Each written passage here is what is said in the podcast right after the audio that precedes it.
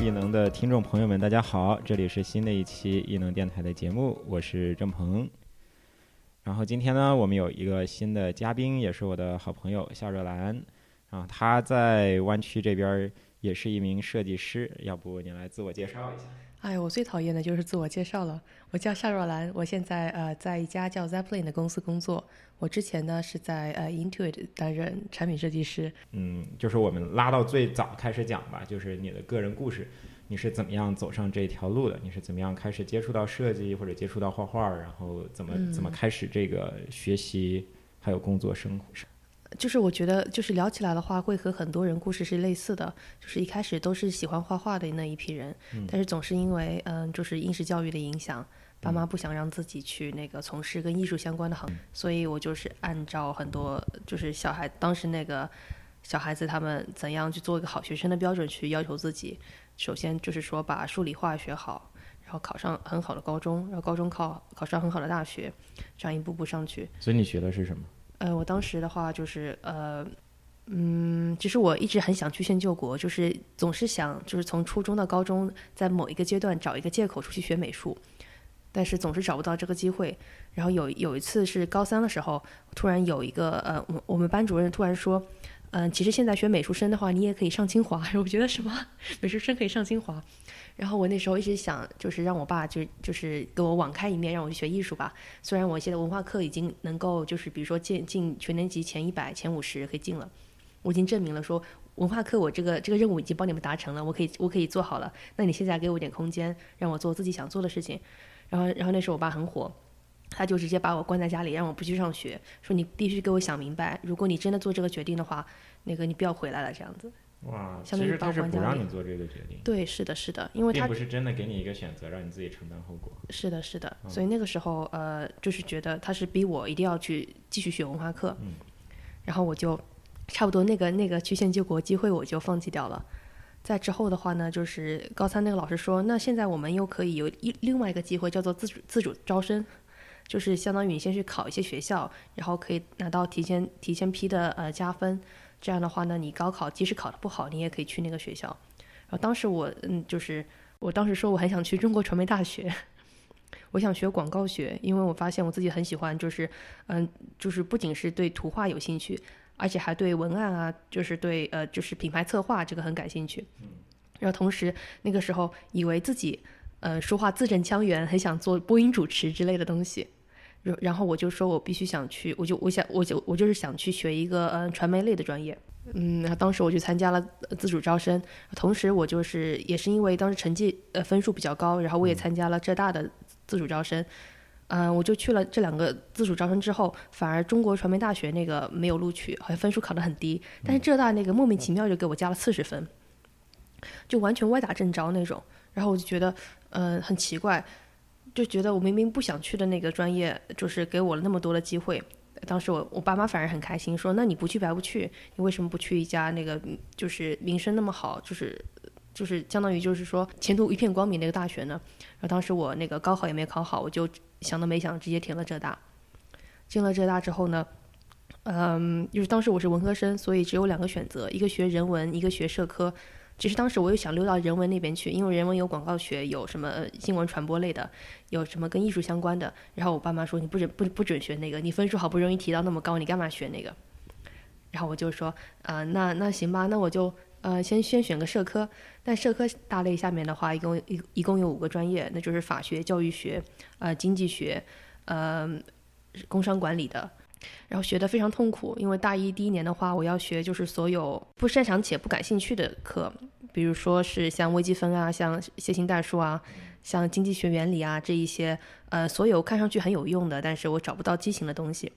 然后我就一直那边撑着，然后然后呃，就是学学归学，但是我平时的话就是就是会参加一些社团，比如说我会去学校的。呃，当时就是跟科技类有关的，就是跟呃科技和创作有关类型的社团，跟他们一起一起去做网站，去做 app，然后所以你的这个职业生涯从那个时候就开始了。嗯，是的，差差不多是从大一大二的时候，那个时候是相相当于是乔布斯刚刚去世没没一两年，那时候就是相当于全中国都在流行怎样去做一个更好的产品经理啊，怎样去学，怎样去做一些就是嗯对用户友好的 GUI 界面。那个时候我就是会接触一下这些这方这方面的书，因为因为我觉得那个时候跟我本专业不相关，所以我才会有很大的兴趣去学它，因为没有压力。然后我就会利用嗯平时上数学课的时间啊去翻那些书。呃，那个时候其实是现在说烂掉的一本书，叫叫做《Don't Make Me Think》，是的。然后那个书是那个时候是很流行的，还有很多是 O'Reilly 的那个出版社出的那那一系列。那时候我觉得就是看到那些书，我把它当圣经一样的看，就是我就觉得哎，这个东西这些是这些是那个呃，好像是禁书一样的，就是跟我本专业没有相关的。他们从来不会想，哎，一个文科生干嘛就看计算机的书？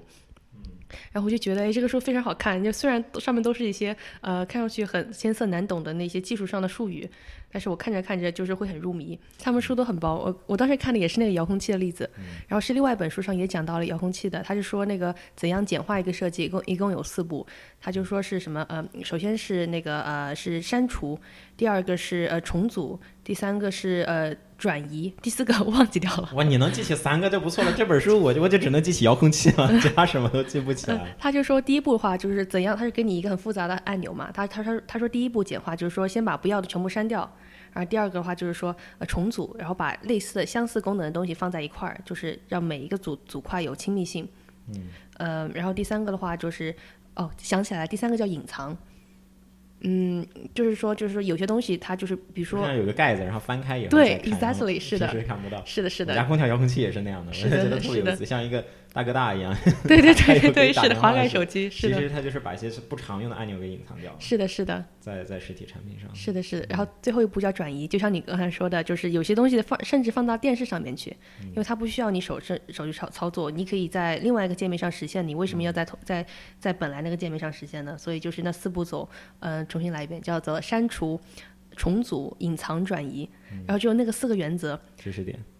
对，那个那个，我觉得哇，我觉得就是感觉拿到了一把万能钥匙一样。然后当时我用那个原理去去写论文，就是写论文，就相当于是就是帮把我其他科目的那些笔记怎么做整理。我就是把它这个设计的这个思考运用到了其他上面。善于举一反三进行知识的迁移。主要那个时候自己也不是故意想让自己举一反三，而是觉得哎这个东西很有用，觉得如果不用起来的话，我就白看了这本书。而且既然自己要就决心想学那个知识领域的东西的话，平时用不着的话，那我就是见缝插针的能用就用。然后还把那个这个这个东西就是用到了社团做海报上面。我就是教学弟学妹怎么样去做一份就是非常简洁嗯易懂又有趣的海报。因为以前那个时候也没有平面设计那个概念，因为我们那个时候把所有跟这个有关的设计都叫做美工。然后我当时在那个社团里面，我就说，呃，就是就假装自己很懂，因为我看那几本书，我就 我我已经觉得我比他们懂了。嗯。然后我就是说，那我们下面下面那一年，我们把这个部门，我们不要叫它美工的美工的这个部门，我们要把它叫做平面设计部门。然后下一年的话，我们就把它叫做产品设计部门。我就是跟社团的那个的老大在这样聊天，然后呃，就是终于说动了。然后之后我们就是招了一批真正喜欢做这个方面的小朋友，然后带他们一起去做我们当时那个社团的自己的产品。呃，我们当时做了一些很有意思的，就是呃帮助学生，嗯，就是管理他们平时呃平时学校生活的产品，比如说，嗯，第一个产品叫做云 U 盘，就现在已经司空见惯了，但那个时候二零一二年的时候是非常新颖的东西。意思就是说，就是学生那个呃，他们在打印文件的时候，不需要直接就是把文件存在 U 盘里，你可以直接传到网上，相当于一个云存储。然后呃，存储好之后，你你拿到一个提取码，那个提取码你再放到学校的那个打印店里面，把提取码输进去，你在当时候直接打印就可以了。因为那时候为什么要有这样一个功能呢？是因为所有学校的电脑里面，他们全都全都是非常非常多病毒的 Windows XP 的系统。嗯。就是几乎你不管那个用了装了多少杀毒软件，装了多少好的 U U 盘，它都都是会被损害掉。然后当时我们就做了这样一个云存储的拿提取码的一个小东西，之后被衍生成了嗯，就是一些学生的一些在线活动，比如说呃五二零到了，那时候不是五二零，反正就是情人节到了，那那是校园校园表白的话，你把一个人的名字当做提取码，然后你跟那个人说，你你把你的名字输入到我们的这个云 U 盘上面去，你会收到一封信，对。这很有意思。对，然后一些学校老师，我们怎么样去鼓动老师呢？因为老师他们平时上课的时候都会那个呃，就是以一个邮件的比较传统的方式去分享课件，然后总是会造成学生那个下载很缓慢啊，或者是那个平台进不去啊，网速很卡的情况。然后我们让老师呃每次下课下课之后，就是那个直接把我们这个产品投到网呃投到那个大屏幕上面去，输入提取码。然后让学生下载，然后同意，呃，这样的话，这用这个方式的话，也帮我们推广了这个产品。所以这些东西有后来成为你申请学校来美国留学作品集里面的重要内容。呃，我其实是放进去的。对，虽然觉得那时候觉得，就是和现在这些已经有的产品来说，已经很就是已经非常非常的傻了这个产品，但是在当时那个时候的话，其实是呃做了很大，就是引起了很大的轰动的。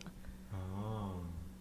那所以后来你是怎么在来这边上学，然后怎么在真正意义上就是？那我理解你在大学的时候，相当于是自学 UI UX 嘛，对吧？作为一个兴趣爱好以及社团的职务，然后你到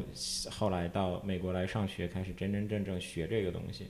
这这个是怎么做出的决定？然后你感觉有什么不一样呢？嗯，对，就是其实也是涉及到大学里的时候，一个老师对我的影响。嗯，就是当时自己在就是做社团的同时，也也努力申请那个跟设计相关的专业嘛。哦，其实这样子的，我是大学里就是一开始是呃社会科学试验班，然后最后被逼无奈还是学了商科。我当时第一专业叫做市场营销，然后同时那个大二的时候，呃，就是我们学校有一个双学位的培养的那么一个方案，然后我看到了有一个双学位的搭配叫做工业设计加 X，那个 X 可以是任何专业，然后我就觉得如果我报名那个专业之后，我是不是可以嗯就是曲线救国成功，把我的第一专业置换成工业设计呢？然后我就很暗搓搓的，就是去申请了那个专业。然后经过了几轮比较严格的面试之后，我就是呃比较幸运的，就是拿到了工业设计这样一个新的培养方案。然后我就开始了就是双学位的那个 track。然后当时做出的牺牲是，呃，因为我要学两个专业，我必须呃周末的时候是两天都要去上课的，所以我就是开始了就是就是除了暑假之外，就是一个星期七天的学习。但是呢。但是那时候觉得虽然很比较辛苦，但是我不后悔，是因为我觉得总总算找到了一个一个就是可以转正的机会，就是那把每个星期那两天当做我真真正正的学习的时间，其他那五天的话，我是在上一些呃市场营销相关专业课上，我在看看课外闲书，然后把看到的东西在那每个周末的那两天当中运用到我们的学生工业设计相关的项目当中去，然后在那个那个呃。就是这工业设计这条第二专业的培养道路上面，培养道路 的那个方案上面，我们有一个非常厉害的一个老师，呃，那个老师他呃他自己是虽然没出过国，但是他是一个非常敢去把中国学生呃就是往国际舞台上推的那么一个人。他当时带了浙大的工工业设计系的好几届都拿到了，每个人都拿到了红点奖。然后那个老师他当时就是给我们就是画大饼，他就说，嗯，如果你以后你们想继续深造的话，这个是全世界最好的十所学校，啊啊当当中说第一所是罗德岛，第二所什么什么，然后第三所是卡内基梅隆，相当于就是给我们植下了那么一个种子。嗯。然后我当时觉得就是暗暗自想，我到时候我一定要去试试看那十所学校，就不管怎么样都要申请看看。然后到大四的时候。嗯，那个时候其实呃有很多的那个全职机会开始来找我们了嘛。啊，我那个时候有有一些就是创业的机会，也有一些就是潜在的全职的机会。但是我那时候想，我觉得还是要在趁年轻的时候要去那十所就是学校之一去去挑战一下。呃，然后那个时候虽然虽然是说那个时间不太够了，但是我还是打算就是奋手一搏。就是那时候我还剩下好像一年不到的时间去做所有的申请的东西。我当时，嗯，我做了很艰难的决定之后，决定了自己只要出国，其他路都不要走的时候，我就开始开始努力准备托福，呃，然后同时呢也准备作品集，就是就是过起了可能每天会工作十二小时，就是加加上那个呃加上准备作品集、考托福以及上一些水课，合起来那么一个日子，但是非常非常充实。我觉得那段时间是我呃就是。二十岁左右的时候是最开心，就是相当于二十五岁之前最快乐的时间，应该是那段时间，因为觉得每一天他过得都非常有意义。然后就是之后呢，就是来美国上学了。然后你感觉上学的东西和你之前学到的东西自己相比，就是你觉得这边学到什么？嗯，我觉得学校里学到的更多是怎样和嗯就是不同文文化背景下的人更好的，就是以一个更加科学、更加友善的方式沟通的那么一个方法，而不是学到的硬技能。硬技能的话，我觉得在国内那些培训，还有自己自学的话，其实都是能够呃，都是能够就是解决的。而在美国的话，我会我会发现，大部分同学其实他们并没有你们像中国孩子那样的硬技能，甚至他们即使会了，他们的速度也没有你那么快，但是他们却有就是非常厉害的天花乱坠式的那种演说技能。然后，因为我知道你在 Intuit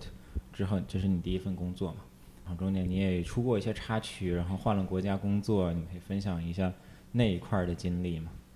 嗯，就是你第一份的工作。啊，好的，对，让我想想，对我是在二零一七年的呃年初入职的，嗯，但是呢，在我入职没多久的时候，呃，我就发生了一次，就是因为一个非常小的呃 HR 方面的过差，导致我被遣送出美国的经历。当时出错的那个最根本的原因就是，呃，在工作的开始日期的填写的时候，我本来应该是在二月一日，他帮我填成了一月三十一日。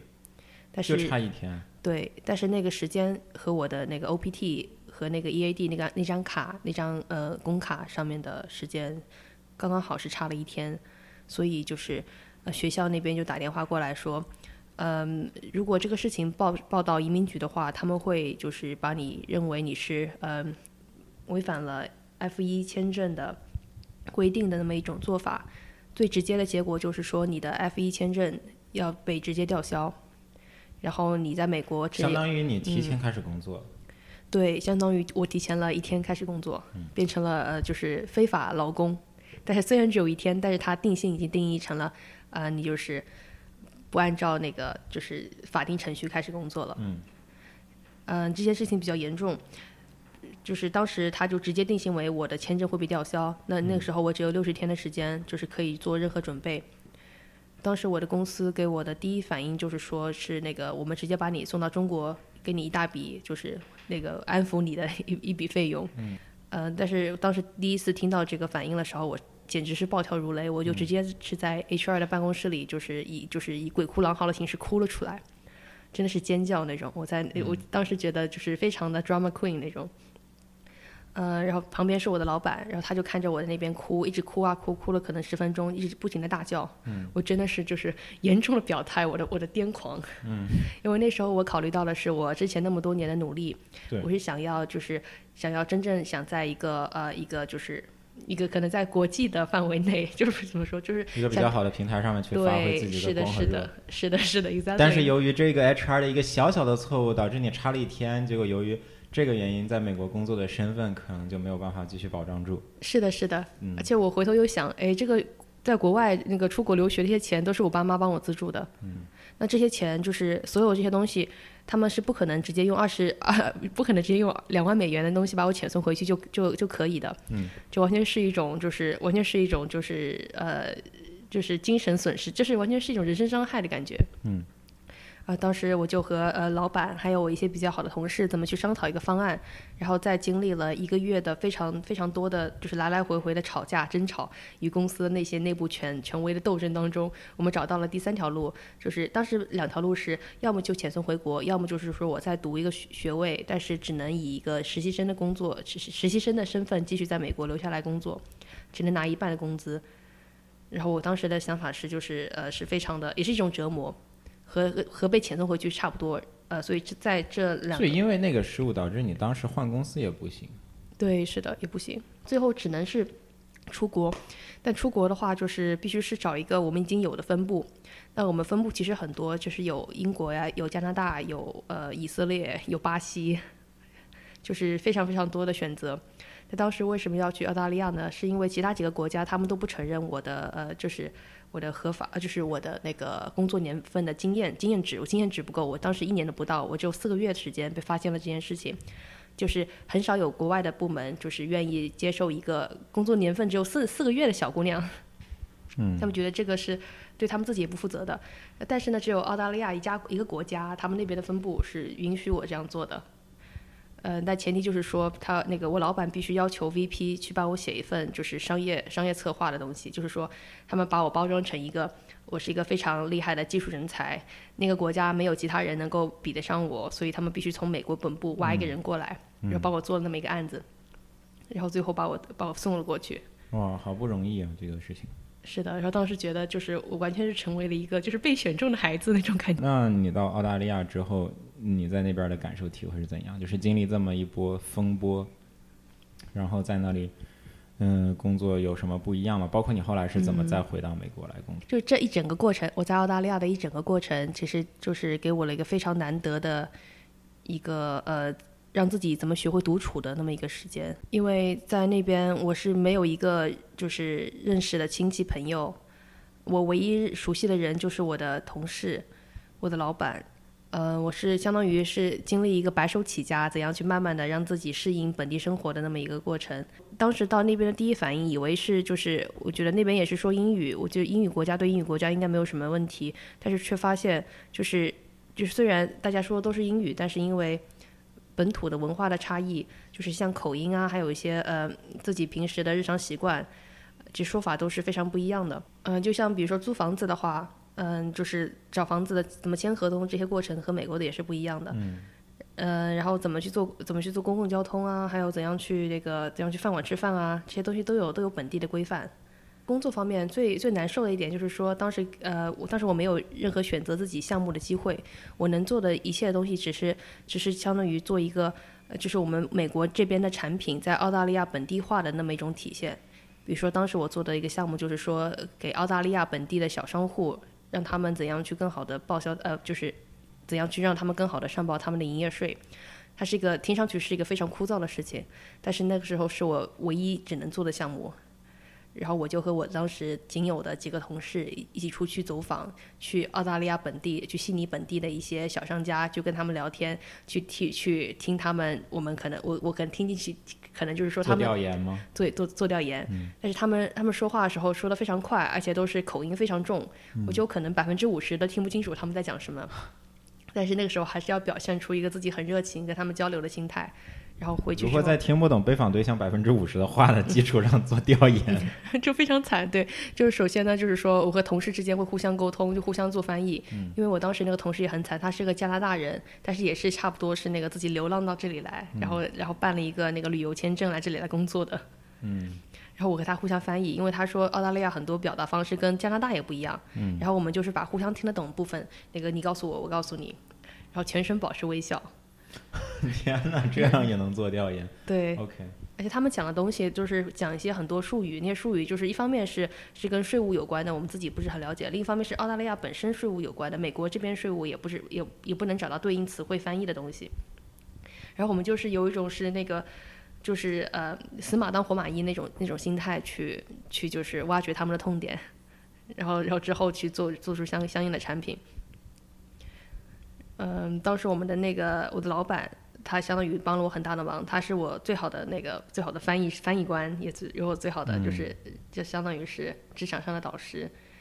嗯，他是一个说话非常直的人，这可能也是澳大利亚的一个一个特色吧，就是他们随时会把一些脏话、一些 F word 和哇，真的在职场包括对，大家就是挂在口挂在嘴边，以及导致了就是说我们在和本部交流的时候出现了一些奇奇怪怪的一些冲突。哇！比如说我们做大展示的时候，我们的对象是一个呃 VP，本部的 VP。嗯。那我们在讲的时候，在想描述用户痛点的时候，我们会说：“哎呀，这个这个地方既然要这样做，我们不能那样做。”我们就感觉非常的，然后一个一个脏话，然后对方就是眼眼神就会变一下，说：“哎，你们干嘛说这个？”但但是就是尽管发生了这些事情之后，我的老板还是说：“你必须要做一个直抒胸直抒胸臆的人。”你有什么样的想法，你必须是那个真实的表达出来。不管像你的，就是像你的 stakeholder，像你的呃利益相关者，其他的其他的部门的同事也好像你的设计同事也好，你必须要做一个很真实的人。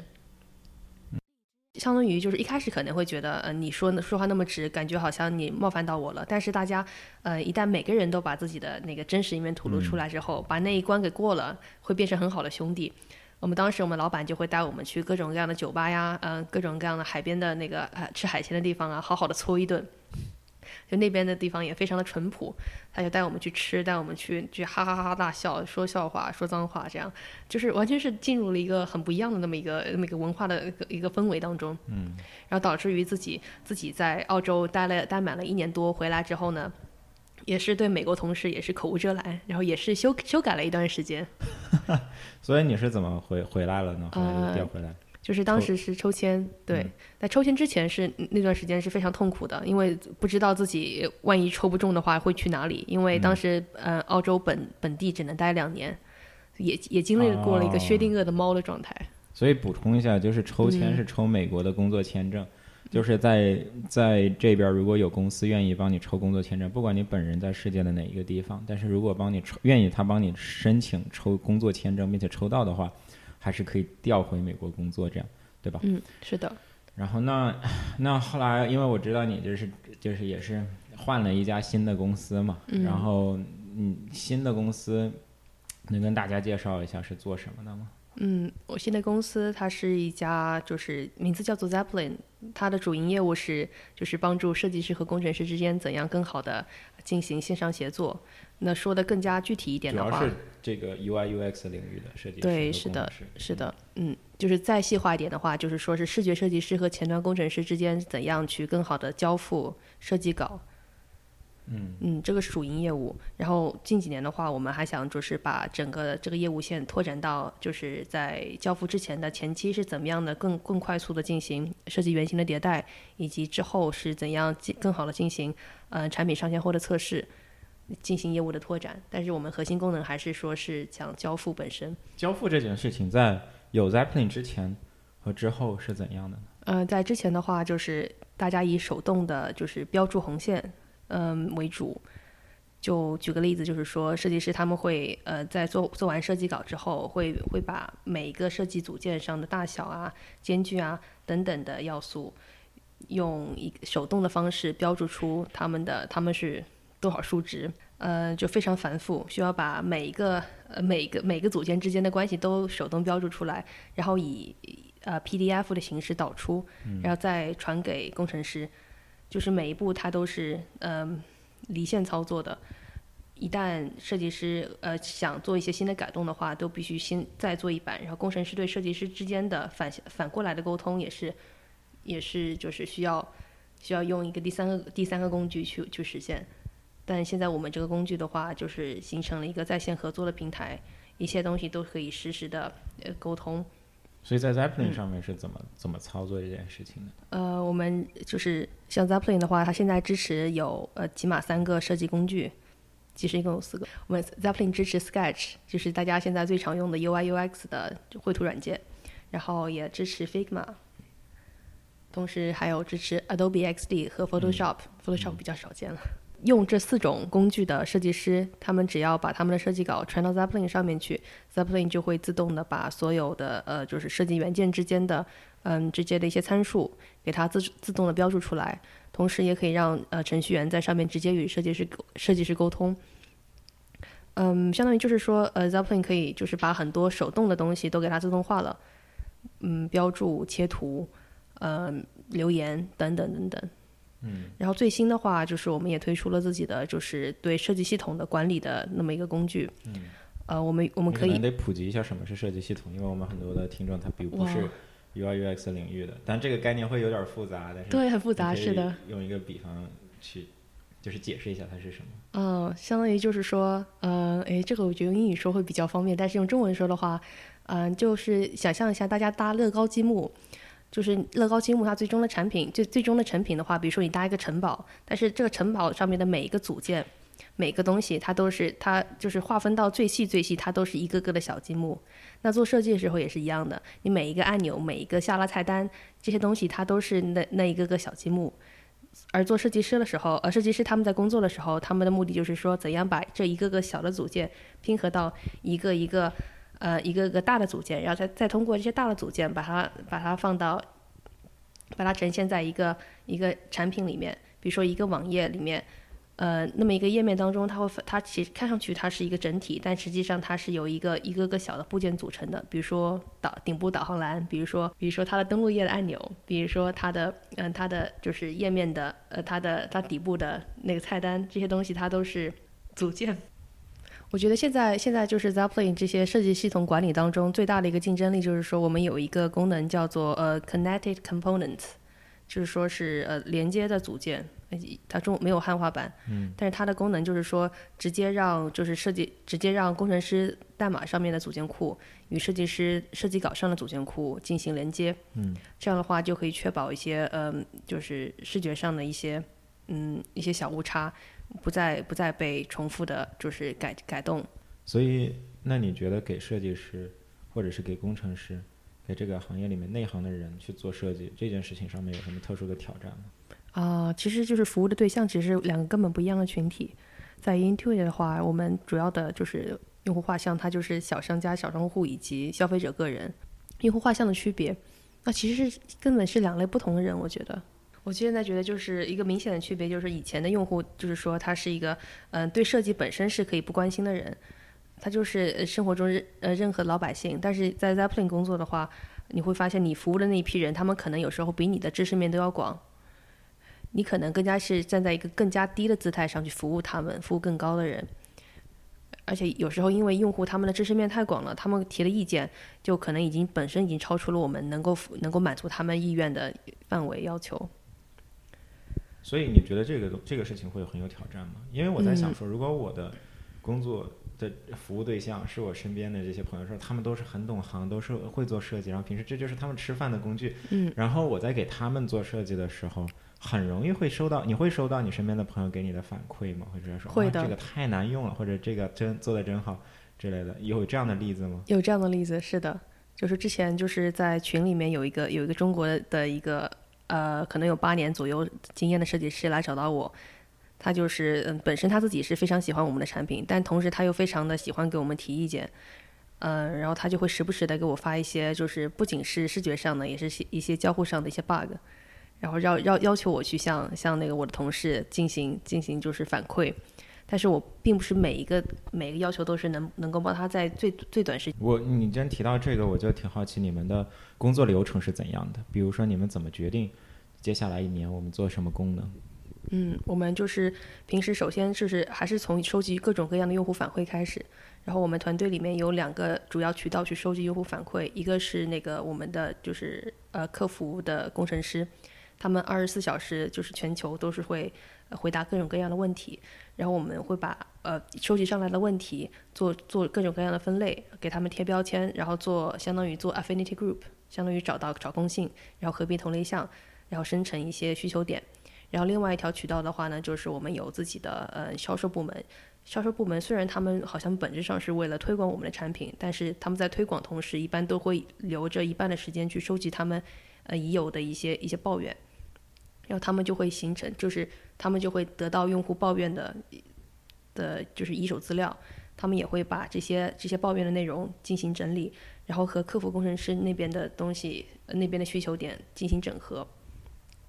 然后这这点用户需求收收集好的话呢，就是我们的就是我们的首席产品官，相当于就是四个创始人之一的一个人，他就会呃根据这个。给呃给每个需求点排优先级，就以此制定 roadmap。我们 roadmap 的话，一般是一年制定一次，会在年初的时候开全员大会的时候进行进行公布以及调整。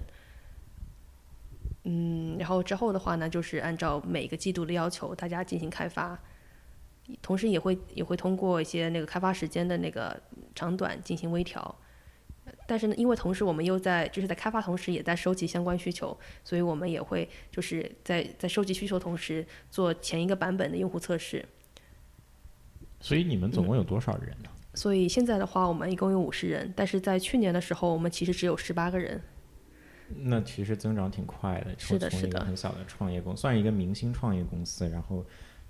从去年到现在，其实团队说明团队发展的其实挺快的。是的。但是也是造成了工作压力很大，因为一个人要分饰多个角色，就是我们比如说我们审查所有产品上文案那个人，他本人是首席产品官，他作为首席产品官，不仅不仅要做产品经理老大的那么一个职位，自己平时也要写代码，写代码同时，他要在每次产品新发布的时候做我们的博客上的那个介绍的撰写。会有一人身兼数职的情况。对是的那是的你你呢？你的工作范围是就是？嗯、主要职位的话就是还是做产品设计，就包括呃所有就是交互稿的绘制以及呃视觉上的实现。你们有多？少设计师啊？现在现在和我老板一起的话，我们一共有两个人。就你们两个人，所以可以说刨掉管理层，你就是 Zeppelin 唯一的设计师。对，就是非常的 非常苦逼。对，就是可能可能一开始就是呃，就是相当于同时在手上有五个五个以及以上的项目在做，真的，嗯，大大小小的，大的可能只有两个，但小的有三个。但是同时大的大的因为可能会持续呃两三个月，那小的话它就会不停的进来。然后小的项目当中呢，就是有些是跟产品的小的呃需求更新，然后还有一些就是说是跟会跟产品推广有关的项目。所以你是 marketing 的部分就在你对，就是对，是的，marketing 加产品，然后再加一些是再再加上一些内部的一些 internal 的那种呃那种跟美工相关的东西，啊比如说做一些 swag 这种。啊，你怎么看这个事情？就是产就市场团队的设计和产品团队的设计，因为在我们公司 Zoom 是完全嗯分开的。然后我也知道，在很多公司都是完全分开的，特别嗯是公司越大，这可能越难掌控。但它有可能会有一个共同的一个一个领导，但是也有可能是各自有各自领导，互相之间不怎么往来。嗯嗯，你你觉得这个事情就是掌握了，比如说品牌这部分的设计，或者是包括公司对外宣传材料啊这些东西的嗯设计，这些东西，在如果在你的这个环境下，你你觉得这个工作是对你来说利大于弊，就是能够帮助你，比如更好的设计产品呢，还是说分散了你很多专注做产品的精力？嗯，我觉得这个的话，一开始觉得是利大于弊的，因为觉得就是说，嗯、作为一个新人的话，嗯、了解产品之后，能够更能够更好的知知道怎么去推广它。但是时间一长的话，会在就是时间和精力上面造成非常大的分散。因为因为就是我觉得做推广的同时，你肯定是就是要把百分之呃就把可能要把一说成一一点五这样子，但是做产品的话，你要把一就是做的更加精更加精炼，呃往零点八去靠。做产品的时候，嗯把一往零点八靠是什么意思？就是说，就是我们用户需求收集起来的时候，比如说必须要满足五个点，但是呢，因为因为技术上的要求，必须把它缩成啊，这个很。有意思哎。你就说在做产品的时候，其实是因为需求是几乎无限的，嗯，用户的，想要用的场景和方式也是几乎无限，那个欲望是没有办法一次性给满足的，所以你做的时候一定要有。呃一定要有排优先级的情况，所以一定会是是的是他给你的一个范围或者一个功能级的一个子级，我可能这次只能做零点五、零点八，是的，是的，但是在做市场宣传的时候，又非得把它提到一点对五、二是的宣传，让别人觉得哇，我们做了很多很重要的事情。是我们比如说做个 marketing 上面的，要做要发一个呃发一个就是 email 上面的一个一个缩略图，那我们肯定要用就是最理想化状态的 mockup 去去做它。但是实际产品上面，我们会把它割成三个三个部分去发布。那第一部分你可能只能满足一个小需求，然后发布一次；第二个再发布一次。那第三的时候，终于全部都全部都 launch 了之后呢，我们再再集体再宣传一次，会这样子。就是有一种是仰望星空加脚踏实地联合起来的做法。那你觉得你作为这个非领导层的嗯唯一设计师，你的 ownership 管理权、话语权大吗？嗯，我一开始觉得是很大的，一开始觉得，哎，我就是就感觉我的那个能够，我的我的目光能辐射到从 end to end，就是从从开始到最后，我都能有设，就都都能插一脚。但是后来发现，我的老板才是最终话语权的人，嗯，因为因为他就是，我觉得他本人就是我们全公司的就是品牌指导规范。因为我们设计师少，他又是联合创始人之一，他又是就是 Zeppelin 第一版本的唯一设计师，所以我是其实内心是非常非常敬佩他的。他说的很多东西，我是在就是象征性的反驳之后，我还是会顺从于他，因为象征性的反驳，嗯，听起来好心酸。呃，是的，比如说他会给我，他他会给我一个，比如说一个星期的时间去探索一下几个不同的解决方案。那我会很努力的去把我自己的想法融合进去，弄个五个。那最后我知道，一开始知道，我知道他肯定会喜欢第二个，那我就是把其他几个做的稍微稍微不是很好一点，但让他让他他最后说，那我们挑第二个，那我就觉得那好，第二个。希望你的老板永远不要听到这一期节目。但但 但是我老板人是非常好的，嗯但是我觉得他最后选的东西其实是对公司最有利的，赶紧拍老板马屁两下。他人非常好，真的。那你说到做设计决策这件事情，又是又是很大一方面了。因为我我我我工作不久，我感觉的体会也是，很多时候可能你做的决策，别的同事啊或者你的领导呢觉得，哎，这个不太对，好像嗯不是很可以啊。然后，但是你他们做的决策和选项，你也觉得不太对。你有没有嗯在以前的工作经历或者在现在碰到这种问题？就你老板觉得一个方案，你觉得这个方案可能不太行，但是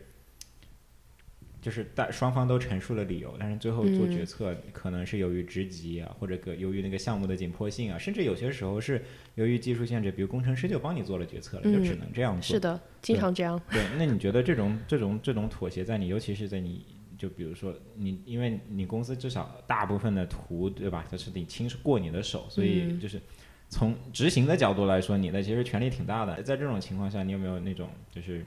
力不从心的感觉？呃，会有，我会觉得就是我是我是老板最强壮的左右手，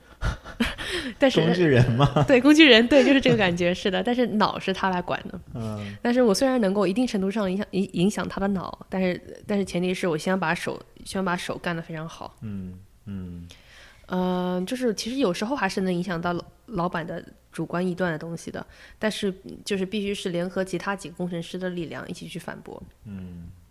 但同时呢，老板他自己很聪明，他跟工程师老大又是联合创始人之一，他们关系很好，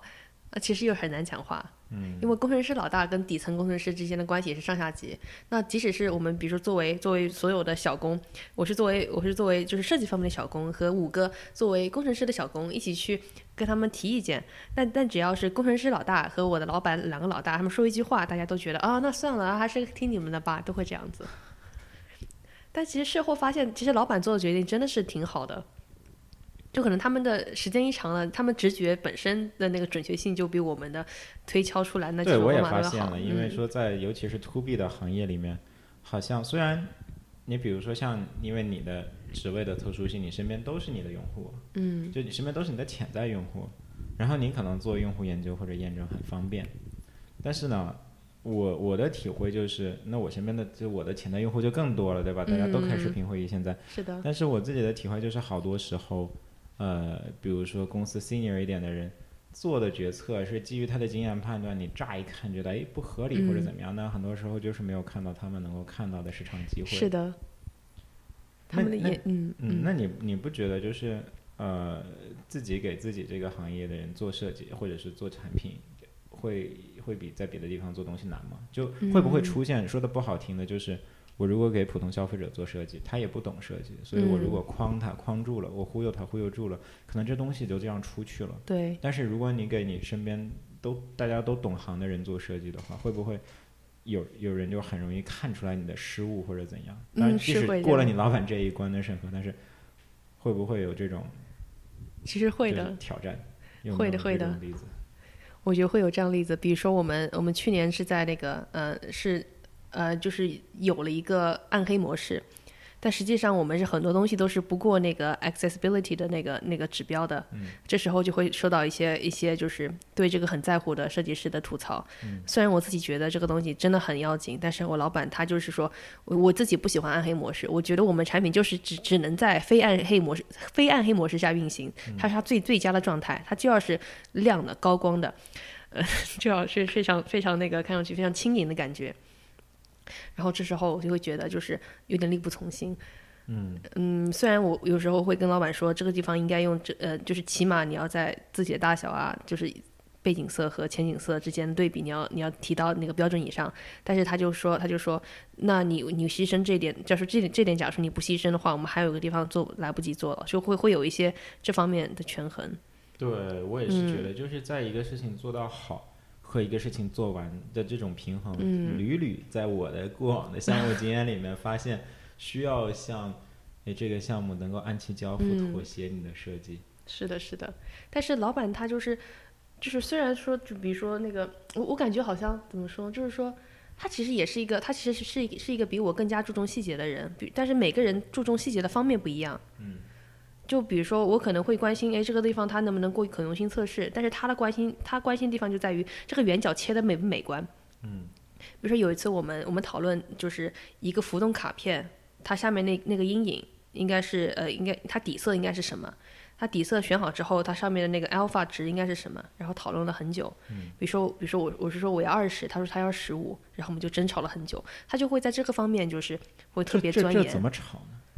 嗯，他他会把就是所有其他的设计系统上面那些那些值，就是哦，他会把已经现有组件的那些阴影值调出来给我看，说那个为什么十五是最好的。然后我我会跟他说，以后以后我们假如说要把这个就是延展到其他那几个卡片上面的二十，为什么二十会更好？然后我们还会就是把背景色换了一个又一个去比哪一个更好。嗯，但我很羡慕这样的地方啊，就是有公司愿意去钻这种文化，到底你的不透明度是十五还是二十阴影、嗯这种小细节，大部分人的肉眼是看不出来的。对我我当时觉得很疯狂。大部对啊，大部分的公司，因为我自己嗯觉得大部分的公司，尤其是产品经理，或者是当然，因为你的情况特殊，你你你你的直接管理层就是设计这边有这个坎。嗯，行吧，我感觉今天的时间也差不多了，因为好像录了挺久了。嗯然后非常感谢你给我们分享这么有趣的经历。嗯，谢谢谢谢若兰，好，谢大谢谢鹏哥家，嗯拜拜。拜拜。